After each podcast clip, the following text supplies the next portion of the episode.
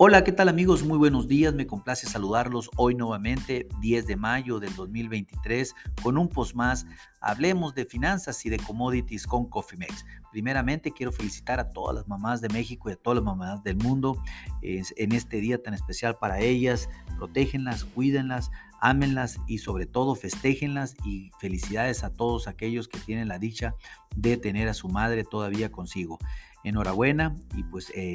paso a, platicar de lo, que, de lo, referente a este podcast. Vamos a platicar hoy del peso, qué está haciendo el peso frente al dólar en este momento, así como la principal información que esperamos para la sesión de hoy y sobre todo para el corto, mediano y largo plazo en el comportamiento de nuestra moneda. Déjenme informarles que en este momento nuestro peso ah, se encuentra con una apreciación muy importante frente al dólar. Déjenme decirles que en este momento la apreciación es del 1%.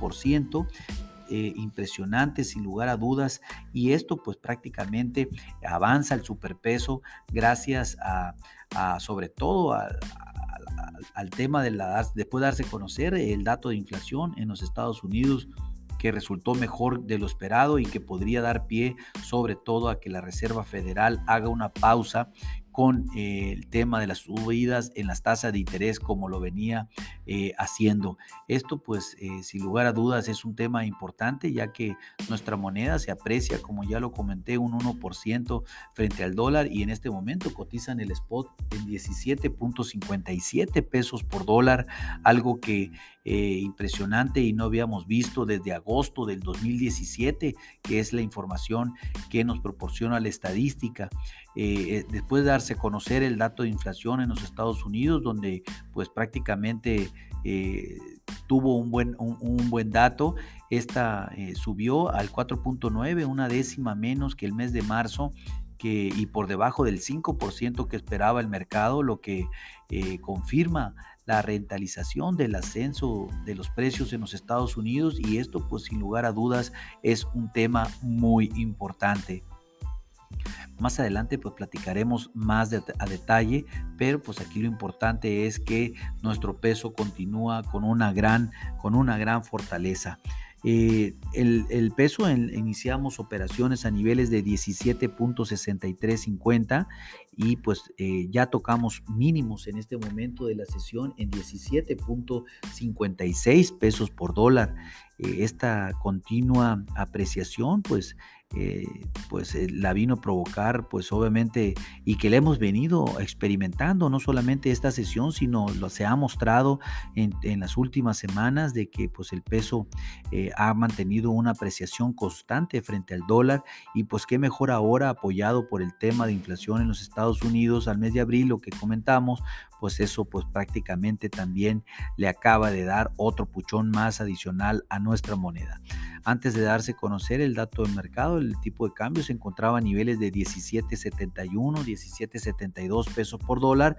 Después vino el movimiento a la baja por el tema del dato de inflación en los Estados Unidos. Esto es lo que aconteció en ese momento y la información más importante eh, para, para eh, el peso, sin lugar a dudas, el buen dato de inflación al consumidor en Estados Unidos, pues le dio mucha felicidad a los mercados y obviamente a nuestro peso.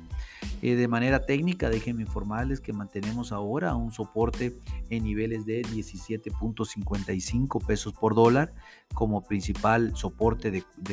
corto y mediano plazo, ya que no veíamos este, este nivel desde el 2017 entonces realmente este es un soporte de corto y mediano plazo, el 17.55 y pues mantenemos o se pone ahora pivot en 17.89 pesos por dólar y en la primera resistencia en los 18 pesos por dólar, una segunda resistencia en los 18.22 y por último una tercera resistencia que aparece el día de hoy en el gráfico de 18.56 pesos por dólar. Eh, recuerden, recuerden mis amigos que eh, la alegría y los buenos datos y las buenas noticias no son para siempre. Eh, si bien estos datos que nos presenta ahora y que se presentan como mayor oportunidad para nuestro peso, pues son más que interesantes de poder entrar al mercado y sobre todo a mediano y largo plazo, porque realmente las condiciones mm, a futuros no van a prevalecer y eso es un tema importante que al final del día va a volver, no sabemos hasta qué magnitud, dependerá de la volatilidad y la incertidumbre que se genere en el mercado, pero pues sabemos que las cosas no están bien en el sector financiero en los Estados Unidos, no está bien el tema de la guerra entre Rusia y Ucrania, recientemente se está negociando un acuerdo de paz para el libre tránsito de mercancías por el Mar Negro que vence el 18 de mayo, pues realmente eso tiene mucha incertidumbre también. El tema de Taiwán con China tiene mucha incertidumbre. El tema de Corea del Norte también tiene muchísima incertidumbre y sobre todo la gran crisis de recesión que viven en Europa y que seguramente repercutirá no solamente eh, a nivel eh, Europa, sino a nivel internacional. Si todavía a esto le sumamos el problema que hay sobre el techo de deuda en Estados Unidos, el cual pues ahorita están negociando en el Congreso un aumento de ese techo y que expira el tiempo el día primero de junio, pues prácticamente tenemos un cúmulo de,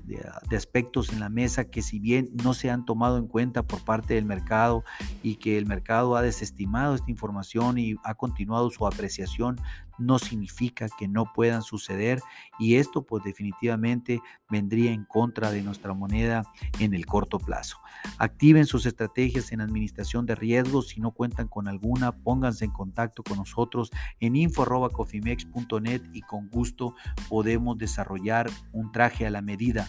A nombre de todo el equipo de Cofimex y mío propio José Valenzuela, les doy las gracias por su atención y les recuerdo que lo peor es no hacer nada. Pasen un hermoso día. Hasta luego.